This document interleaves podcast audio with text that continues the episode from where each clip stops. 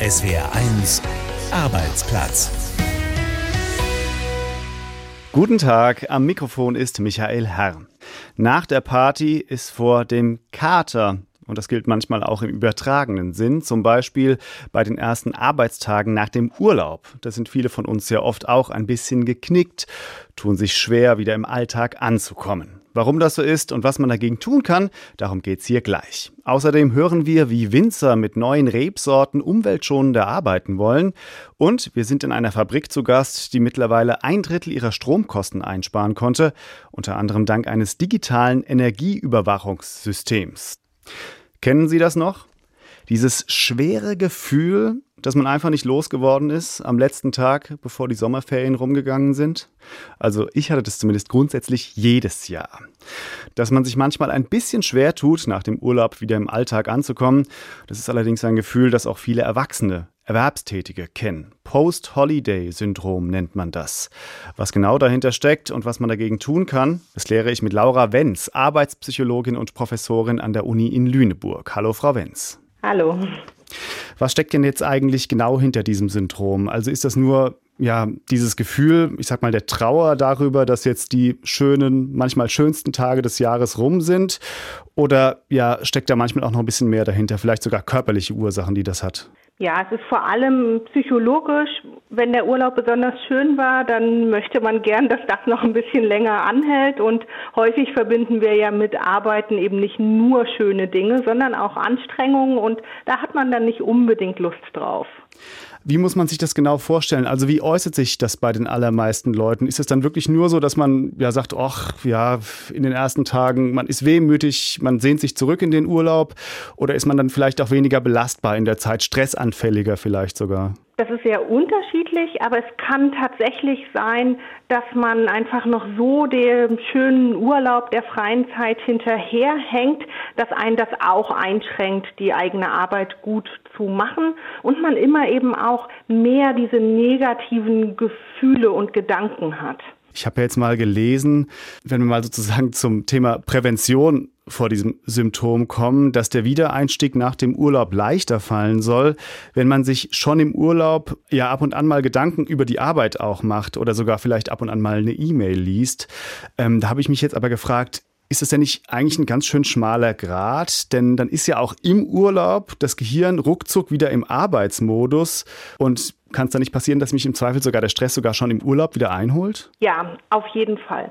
Es gibt nie das eine Rezept für alle, aber im Prinzip ähm, würde ich dem nicht zustimmen, dass man arbeiten muss oder sich mit Arbeit beschäftigen muss im Urlaub, nur damit der Wiedereinstieg leichter fällt.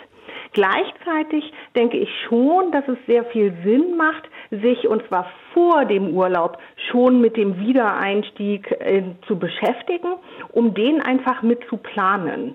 Dann kann es nämlich viel einfacher sein, wieder reinzukommen und diesem Post-Holiday-Syndrom entgegenzuwirken.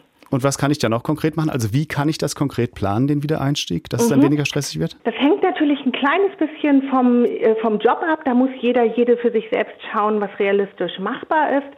Aber wer beispielsweise viel mit E-Mail arbeitet, könnte seinen, seine Abwesenheitsnotiz einfach noch ein kleines bisschen länger als der eigentliche Urlaub ist laufen lassen, mhm. so dass die ersten zwei Tage man noch nicht so unter Druck ist, auf jede E-Mail auch sofort antworten zu müssen, sondern man sich da ein bisschen Luft verschafft, um noch E-Mails schon abzuarbeiten und eben da noch so ein kleines bisschen Puffer hat.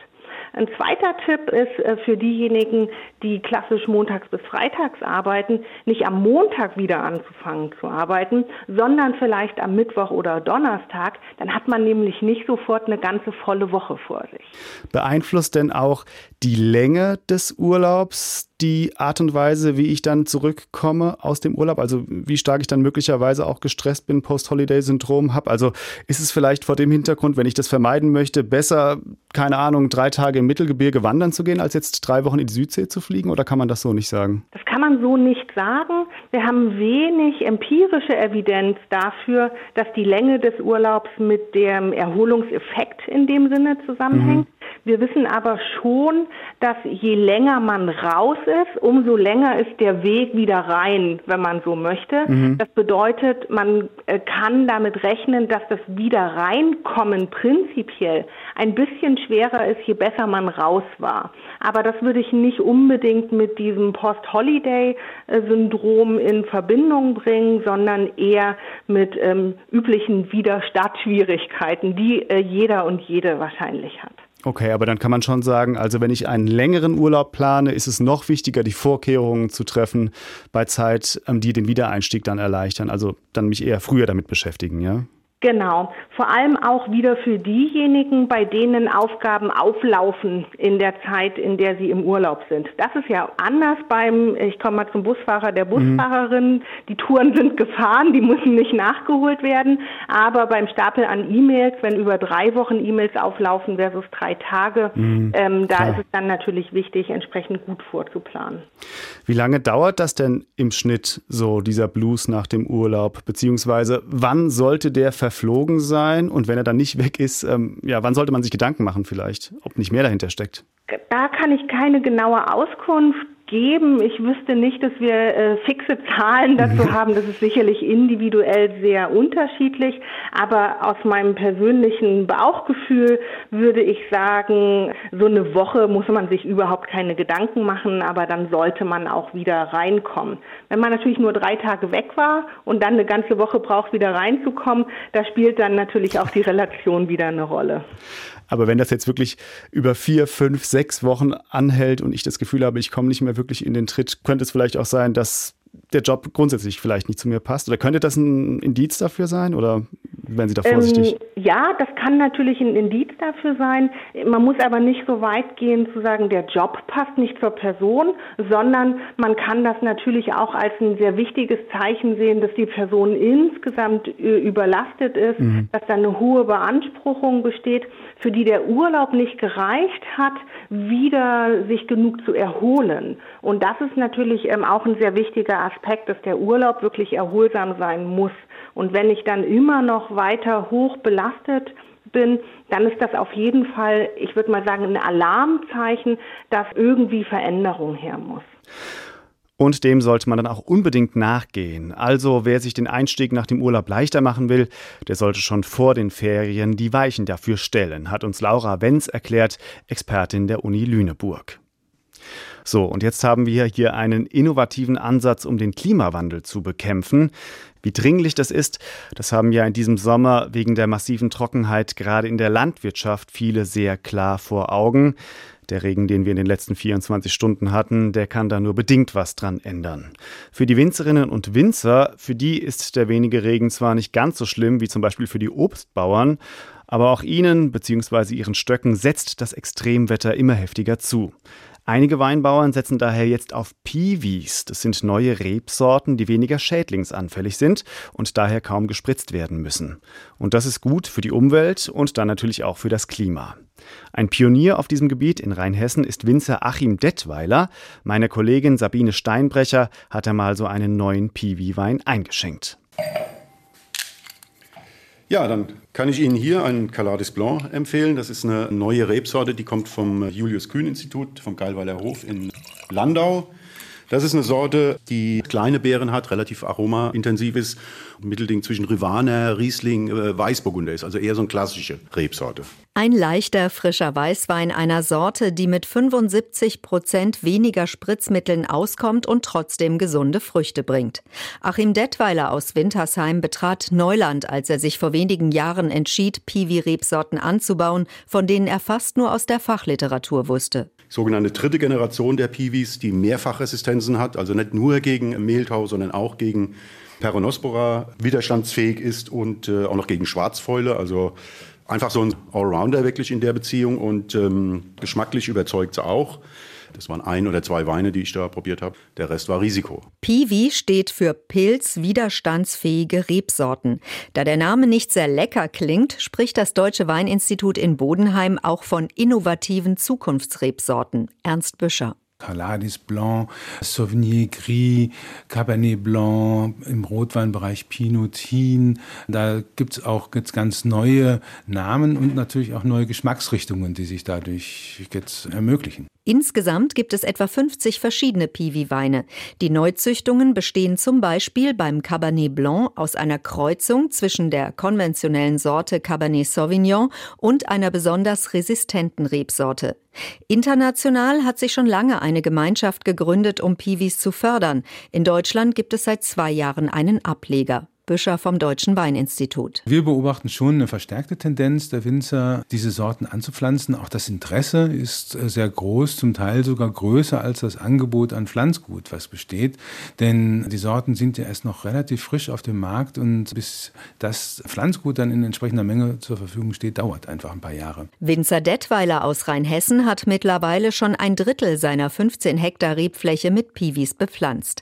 Weniger Spritzmittel bedeutet für ihn, er spart bares Geld und Arbeit, er muss deutlich weniger mit dem Traktor durch die Rebzahlen fahren, verursacht weniger CO2, die Umwelt wird geschont. Wir hatten vor 15 Jahren ungefähr diese Diskussion, als der neue Drehverschluss kam und ähm, viele Kunden waren erstmal so ein bisschen verhalten und haben das sehr skeptisch gesehen und mittlerweile hat sich das komplett durchgesetzt. Das ist akzeptiert und ich gehe davon aus, dass es in zehn Jahren mit dem äh, neuen Rebsorten genauso sein wird.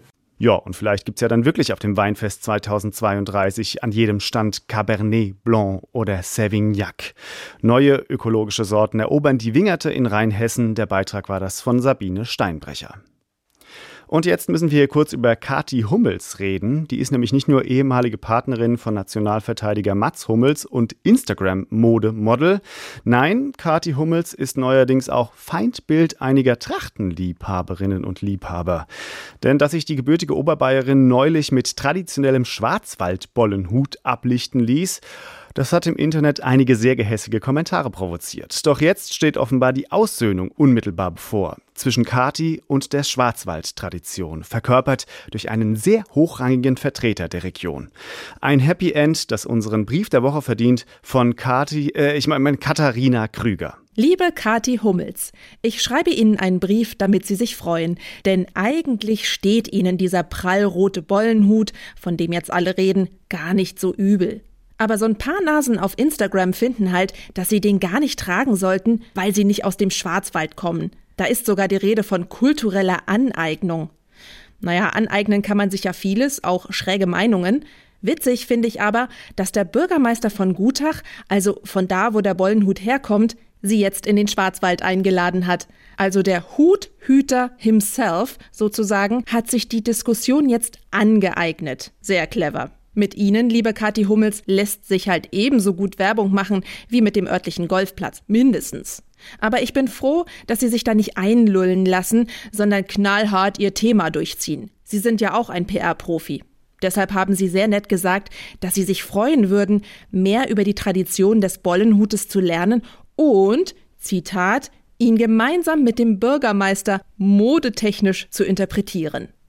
Naja, der Bollenhut würde zwar mit diesen 14 kunstvoll gestapelten dicken Bommeln auch eine bühnenbautechnische Interpretation hergeben, aber Mode ist ja ihr Thema, liebe Kathi Hummels.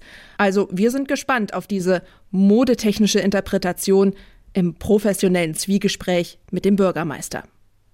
Aber vielleicht kommen Sie beide auch zu dem Schluss, dass es bei dem zwei Kilo schweren Gerät mit den riesigen roten Bommeln sowieso besser ist, es gar nicht auf dem Kopf zu tragen, gesundheitstechnisch gesehen.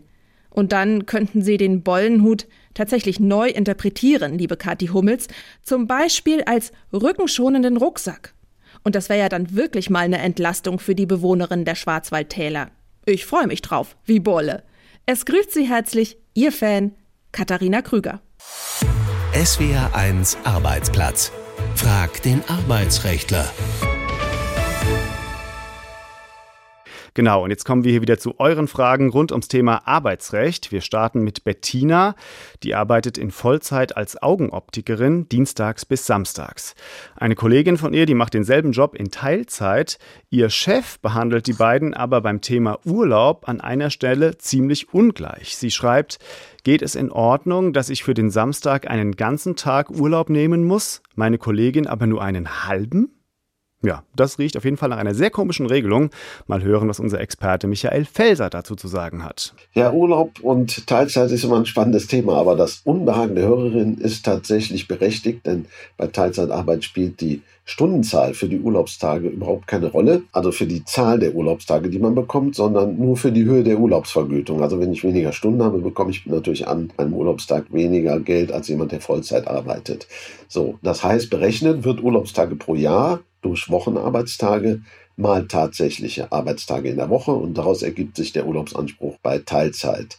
So, und man muss natürlich nur an den Tagen, an denen man sonst gearbeitet hätte, Urlaub nehmen. Aber wie der Arbeitgeber jetzt darauf kommt, dass die Kollegin nur einen halben Tag Urlaub nehmen muss und sie einen ganzen, ist etwas rätselhaft. Das Problem in dem Fall der Hörerin ist allerdings, dass sie keinen Rechtsanspruch bekommt, wenn der Arbeitgeber sagt, bei dir reicht ein halber Tag, das heißt, sie hat keinen Rechtsanspruch, genauso behandelt zu werden. Die Folge einer Beschwerde wäre dann wahrscheinlich, dass die Kollegin einen ganzen Tag nehmen muss. Also dann hätte die Hörerin außer dem Unmut der Kollegin wahrscheinlich nichts gewonnen.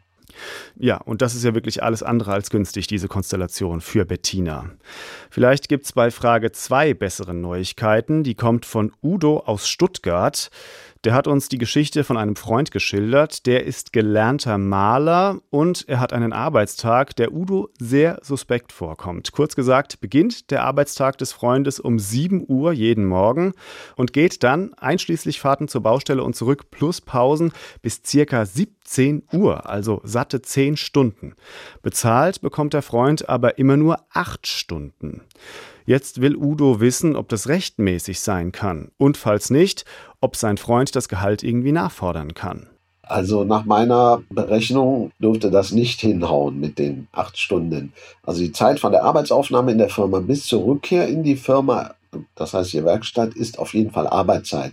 Muss man natürlich die Pausen abziehen. Trotzdem komme ich dann auch nicht auf die acht Stunden netto hier. Das heißt, ich vermute, dass der Arbeitgeber die Zeit von der Werkstatt zu der Einsatzstelle irgendwie abzieht, die Fahrzeit. Das wäre aber nicht rechtmäßig, sondern die muss mitbezahlt werden. So. Und die zweite Frage ist natürlich, kann er für die bisherigen Monate das Geld nachfordern? Ja, kann man machen. Es geht eine gesetzliche Verjährungsfrist von drei Jahren. Das Problem ist, ähm, dass in den meisten Arbeitsverträgen oder auch in Tarifverträgen Ausschlussklauseln drin sind, die das verkürzen. Ja? Das heißt, man muss also innerhalb von drei Monaten in der Regel nach Fälligkeit des Gehaltes das fehlende Entgelt geltend machen, sonst ist es weg. Hier würde ich also erstmal in den Arbeitsvertrag gucken, ob dann Ausschlussklausel drin ist. Verfallfrist heißt das Ausschlussfrist. Und äh, dann muss man jetzt auf jeden Fall schnell reagieren. Unsere Experten beantworten auch Ihre Fragen zu Job, Karriere und Arbeitsrecht. Schicken Sie uns Ihre Fragen an arbeitsplatz.swr1.de. Smarte Thermostate, die die Heizung genau zur richtigen Zeit hochfahren oder Apps, die Stromfresser daheim ausfindig machen. Ja, dass man mit technischen Hilfsmitteln zu Hause eine Menge Energie und damit auch Geld sparen kann, das hat sich mittlerweile rumgesprochen, würde ich sagen. Stichwort Smart Home. Bei Betrieben, hat das Thema allerdings bislang eher eine untergeordnete Rolle gespielt, auch weil Energie für Unternehmen in Deutschland lange kein großer Kostenfaktor war. Doch es gibt Ausnahmen, zum Beispiel die Firma Kleiner in Pforzheim. Wie das dort funktioniert mit dem digital gestützten Energiesparen, das hat sich unser Reporter Wolfgang Brauer dort zeigen lassen. Die Stanzmaschine der Firma Kleiner in Pforzheim läuft auf Hochtouren. Kontakt- und Stromschienen für die Elektrotechnik werden hier hergestellt. 20 Kilowatt Strom verbraucht die Maschine in diesem Moment. Dass Thomas Kleiner das so genau weiß, dafür sorgt die neue digitale Gebäudeverstromung. Die hat der Firmenchef vor gut zwei Jahren im gesamten Betrieb installieren lassen. Wir haben ein Bussystem hier im Haus, wo man jede einzelne Maschine oder jede einzelne Steckdose auf gut Deutsch einen Stromverbrauch erkennen können. Die Anlage hat rund 120 Messpunkte. Etwa 250.000 Euro hat die intelligente Gebäudetechnik gekostet, ergänzt Frank Schusinski, der in der Firma für die Haustechnik zuständig ist. Die Möglichkeit, Energie sinnvoller zu nutzen, macht auf jeden Fall Sinn. Also nicht einfach zu schätzen, sondern zu sagen, an der Maschine verbrauchen wir so und so viel Strom. Wie können wir das verbessern? Können wir ein anderes Zubehör kaufen? Intelligentes Energiemanagement betreibt die Firma Kleiner nicht nur in der Produktion. Auch die Büros sind an die Anlage angeschlossen. Die Klimaanlage wird jetzt zentral gesteuert, erklärt Firmenchef Thomas Kleiner. Wir haben früher die Mitarbeiter selber entscheiden lassen mit der Temperatur, da hat es immer Zoff gegeben. Jetzt seit dieser Jahr haben wir mal das reguliert und da haben wir sehr positive Erfahrungen gemacht. A vom Verbrauch und B von den Mitarbeitern. Positive Effekte hat die Technik auch auf die Betriebsfinanzen. Um rund ein Drittel konnte der Energieverbrauch bei Kleiner gesenkt werden, dank der digitalen Technik und der eigenen Photovoltaikanlage. Beim Thema intelligente Energieeffizienz sind die Pforzheimer damit bundesweit Vorreiter. Laut einer aktuellen Studie des Digitalverbandes Bitkom nutzen bislang nur 12 Prozent der Firmen in Deutschland solche Anlagen. Sebastian Schaule, der Energieexperte des Verbandes. Die Technik ist nicht neu, aber bisher muss man ja sagen, war die Energie vergleichsweise günstig. Es fehlt also bei vielen Unternehmen einfach immer noch das Bewusstsein, beziehungsweise hat gefehlt. Jetzt mit der Energiekrise gewinnt das natürlich an Bedeutung. Es ist ja so, dass der Gebäudesektor einer der größten Energieverbraucher in Deutschland ist. Hier vor allem Gas und deshalb liegen die größten Einsparpotenziale auch im Wärmebereich. Wenn man sich den gesamten Gebäudesektor anschaut, also Wohn- und Gewerbeimmobilien, dann können digitale Technologien rund ein Drittel zu den Klimaeinsparzielen beitragen. Ein riesiges ökologisches und wirtschaftliches Potenzial. Bei der Firma Kleiner in Pforzheim nutzen sie es bereits aus. Und das interessiert nicht nur den Firmenchef. Auch die Mitarbeiter beschäftigen sich mit dem Energiemonitoring, berichtet Prokurist Frank Schosinski. Wir haben Monitore im ganzen Unternehmen, die auch ständig die Einspeisung der Photovoltaikanlage anzeigen, aber auch die Verbräuche der einzelnen Maschinen. Und die Leute interessiert es, die wollen das sehen. Tja, die wollen sich vielleicht noch was abgucken fürs Energiesparen, zu Hause dann. Das war der Podcast von SWR1 Arbeitsplatz. Danke fürs Zuhören. Ich bin Michael Herr. Eins gehört gehört. SWR1